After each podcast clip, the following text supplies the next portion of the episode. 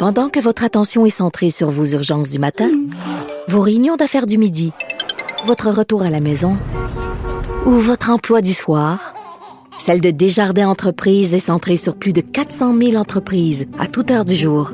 Grâce à notre connaissance des secteurs d'activité et à notre accompagnement spécialisé, nous aidons les entrepreneurs à relever chaque défi pour qu'ils puissent rester centrés sur ce qui compte, le développement de leur entreprise.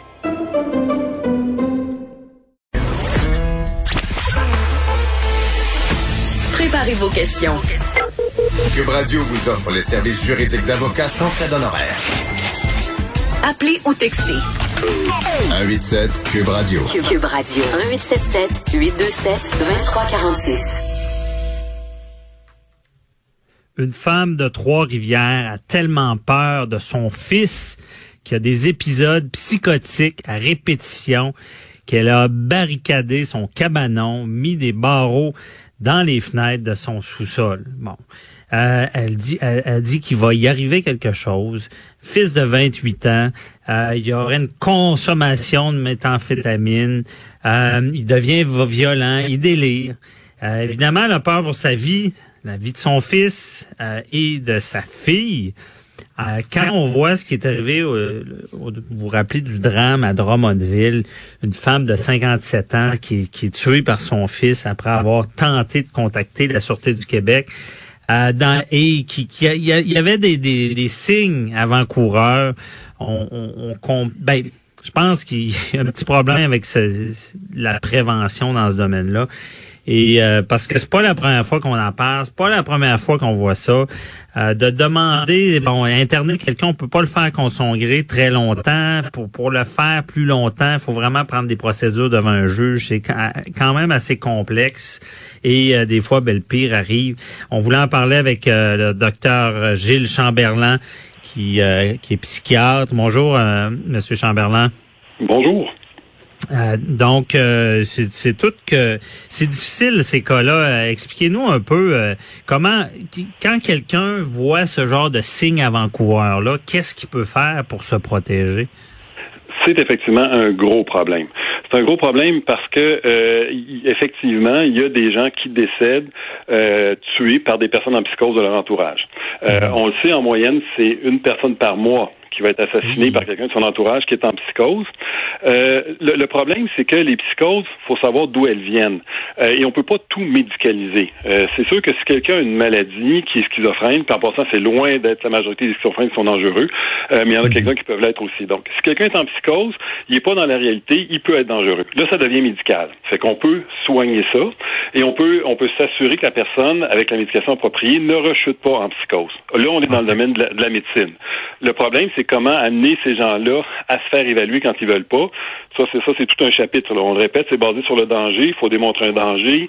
Pour que les policiers interviennent, ça prend un danger grave et immédiat. Fait que malheureusement, des fois, il faut attendre que le danger soit grave et immédiat avant de faire quelque mhm. chose. Et c'est là que ça met les gens à risque. On peut aller Parce que tout ça, euh, docteur Chamberlain, c'est vraiment ce danger réel immédiat. Là, ça vient de la loi. C'est euh, et, et c'est un peu la charte des droits de la personne qui, qui vient donner un, un, On peut pas interner n'importe qui n'importe comment. C'est ça le problème. Là. Exactement. On peut pas prendre un citoyen puis dire euh, toi on te garde à l'hôpital puis on t'évalue puis on te teste. On peut pas faire ça. Donc euh, ça prend la permission d'un tribunal juste pour garder la personne puis pouvoir pour pouvoir la, la, tester. Ça prend une autre permission. donc oui ça se fait. Si on va devant un juge, on a simplement démontré un danger. Et de ce qu'on comprend de l'histoire de cette pauvre dame-là, elle l'avait fait, cette démarche-là. Elle avait fait la démarche, elle a été devant un juge, elle a fait, elle a fait interner son fils pour qu'on l'évalue. Donc, il a été évalué pendant quelques jours et les hôpitaux l'ont laissé repartir. On, lit dans l'article euh, que Dr. Allard, qui en passé est une excellente psychiatre, ce qu'elle explique, c'est tout à fait vrai. Le problème, c'est qu'à un moment donné, ça devient plus médical, ça devient un choix de société. Je vous comparerais ça à quelqu'un qui prend de l'alcool. Si quelqu'un prend de l'alcool, euh, là, c'est, ça, ça, devient neurologique à un moment donné. Ses réflexes sont, sont, sont compromis, il peut plus conduire. S'il continue à apprendre, il va tomber dans le coma. Là, c'est sûr qu'on va l'amener à l'hôpital. C'est sûr qu'on va le soigner. C'est sûr, mais quand il va ressortir du coma, ben, c'est plus un problème neurologique. S'il nous dit, je prendrai plus jamais d'alcool de ma vie, euh, les neurologues peuvent avoir un sérieux doute. Mais ils peuvent pas le garder à l'hôpital parce qu'il est à risque de reprendre l'alcool. Ils vont lui donner congé, puis s'il reprend de l'alcool, il va revenir. Donc, il y a une portion qui est médicale quand ça devient trop, mais une fois que le problème médical est réglé, on peut pas se fier sur la médecine les hôpitaux pour garder les gens en détention préventive. On peut pas faire ça. Donc, à juste titre, la docteure Allard, ce qu'elle expliquait, c'est que si cet individu-là, une fois qu'il a été traité, euh, il est sevré des, des, des psychostimulants qu'il a pris, euh, on a traité sa psychose, il est revenu à lui-même. S'il nous dit, écoutez, euh, j'ai eu ma leçon, j'en reprendrai plus, on peut avoir des sérieux doutes sur le fait qu'il n'en reprendra plus. Mais on peut pas utiliser l'hôpital pour le garder en prévention.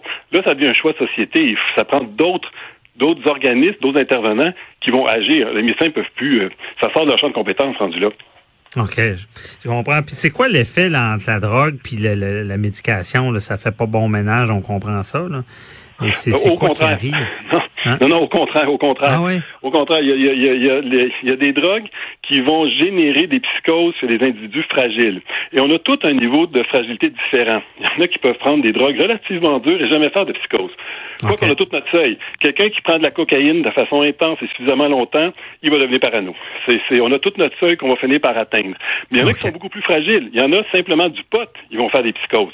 Donc, ça dépend d'un individu à l'autre. Et la médication antipsychotique peut prévenir ça. Donc, quelqu'un qui est vraiment fragile, quelqu'un comme, par exemple, une schizophrénie, s'il décide de consommer ce qu'on lui conseille pas, mais là, il, à plus forte raison, il est mieux de prendre sa médication. Parce que si en plus il arrête sa médication, là, ça va flamber rapidement. OK. Donc, OK. Donc, ça, c'est, c'est, si déjà il prend des médicaments, ça, ça peut faire qu'il tombera pas en psychose avec la drogue, c'est ça, je comprends? Non. Non, encore okay. là, non.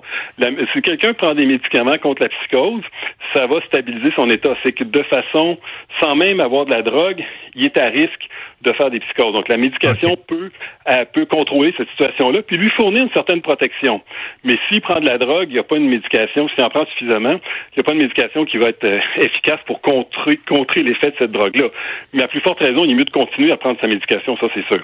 On parle ouais. de la médication antipsychotique. S'il prend d'autres sortes de drogues, puis qu'en plus de ça, il prend des sédatifs, là, c'est pas bon parce qu'il peut tomber dans le coma plus rapidement et arrêter de respirer. Mais okay. si on parle du côté psychose, là, il est mieux de pas arrêter ses antipsychotiques et prendre la drogue, ça c'est sûr. OK, je comprends. C'est c'est pas que ça fait un mélange explosif euh, les deux ensemble. C'est vraiment. Euh, mais est-ce que la, la drogue elle diminue l'effet des, des antipsychotiques, puisqu'il pourrait l'amener en psychose euh, plus facilement à cause qu'il prend de la drogue? Ou? Effectivement, là, si on si on caricaturait un peu, là, euh, les, les, médicaments agissent sur, agissent sur des récepteurs puis vont stabiliser l'état du cerveau. La drogue, okay. c'est le contraire. La drogue qui, qui génère des psychoses va agir sur les mêmes récepteurs en stimulant le cerveau de façon tellement importante que le cerveau se met à imaginer des choses qui sont pas vraies. Donc, il y a une espèce de compétition qui peut se faire entre les deux, ce qui fait que si on prend suffisamment de drogue, même avec la médication, euh, les gens qui sont fragiles vont faire des psychoses. OK, je comprends.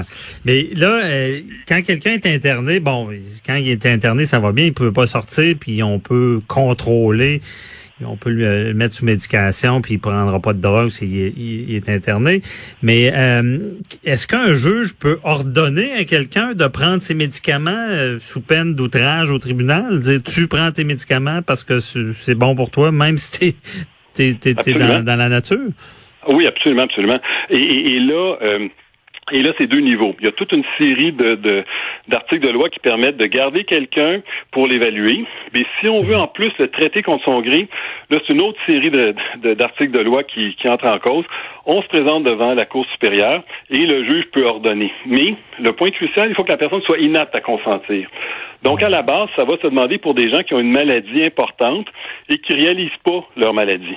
Par exemple, okay. un schizophrène qui a l'impression qu'il est pas malade puis que c'est vraiment comme ça qui est la réalité. Il n'est pas dans la réalité, donc il est inapte.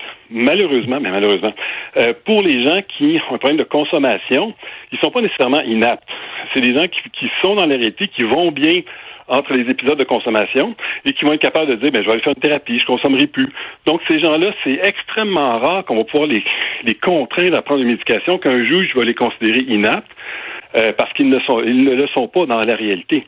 Mm-hmm. Ils sont aptes à consentir, à refuser, puis ils vont dire oui, puis si je décide d'en prendre, mais j'assume le risque de rechuter avec les conséquences que ça aura. À ce moment-là, un juge va considérer cette personne-là comme apte et elle ne le forcera pas à prendre une médication contre son gré. OK, je comprends. Et euh, parce que je pense dans ce cas-là, c'est pas des problèmes mentaux, mais c'est des problèmes de consommation euh, de drogue. Là, c'est euh, de, Exactement. De, OK. Donc c'est même pas. Tout ce qui est du registre de la dépendance, c'est du même titre. Quelqu'un qui a un problème de jeu, qui joue toute sa paye, puis qui met sa famille dans, dans, dans des problèmes, on sait qu'à la base, le jeu, ça, peut être construit comme une maladie, effectivement. Ça peut se traiter, ça peut s'aider. Mais la personne qui veut pas se traiter, qui veut pas s'aider, on peut pas utiliser la médecine pour le contraindre à faire quelque chose ou forcer des traitements. On peut pas. OK. OK, je comprends. Parce que dans ce cas-là, c'est ça, c'est la drogue qui l'amène en psychose. Et ça, ça doit, doit être encore plus compliqué. Quelqu'un qui a un problème de santé mentale, bon, déjà, ça semble très compliqué. Là, on, le sait, là, ça prend le, problème, le danger imminent. Euh, c'est la police, sinon devant un juge. Mais là, quand ils prennent de la drogue, s'ils tombent en psychose, euh, on même pas une, requête de soins qu'il faut faire. C'est quasiment de l'emprisonnement pour la drogue, là, pour. Ben c'est ça. Là, ça devient un problème de, de, de, société, effectivement. Le problème est encore plus complexe parce que souvent, on a des gens qui ont une maladie mentale et qui vont consommer de la drogue. Ces gens-là vont consommer de la drogue comme forme d'autotraitement pour euh, essayer d'enlever d'enlever la souffrance. Et là, il faut départager. Est-ce que c'est quelqu'un qui a une maladie, qui a consommé de la drogue pour essayer de d'atténuer sa souffrance ou c'est vraiment la drogue qui amène la psychose? C'est pour ça que ça vaut la peine de les évaluer, comme ce monsieur-là a été évalué à, à Shawinigan, et euh, ça a pris quelques jours, et souvent on a rapidement l'information, parce que si la personne très rapidement redevient dans la réalité, ne présente plus de symptômes en quelques jours, mais là c'est assez évident que c'est la drogue qui avait causé ça et qu'il faut un problème de fond qui persiste là. Ouais, c'est ça. C'est, ça. Ça revient pas euh, seul comme quelqu'un qui a un, vrai, un, problème de santé mentale, mais ça va revenir quand il va consommer.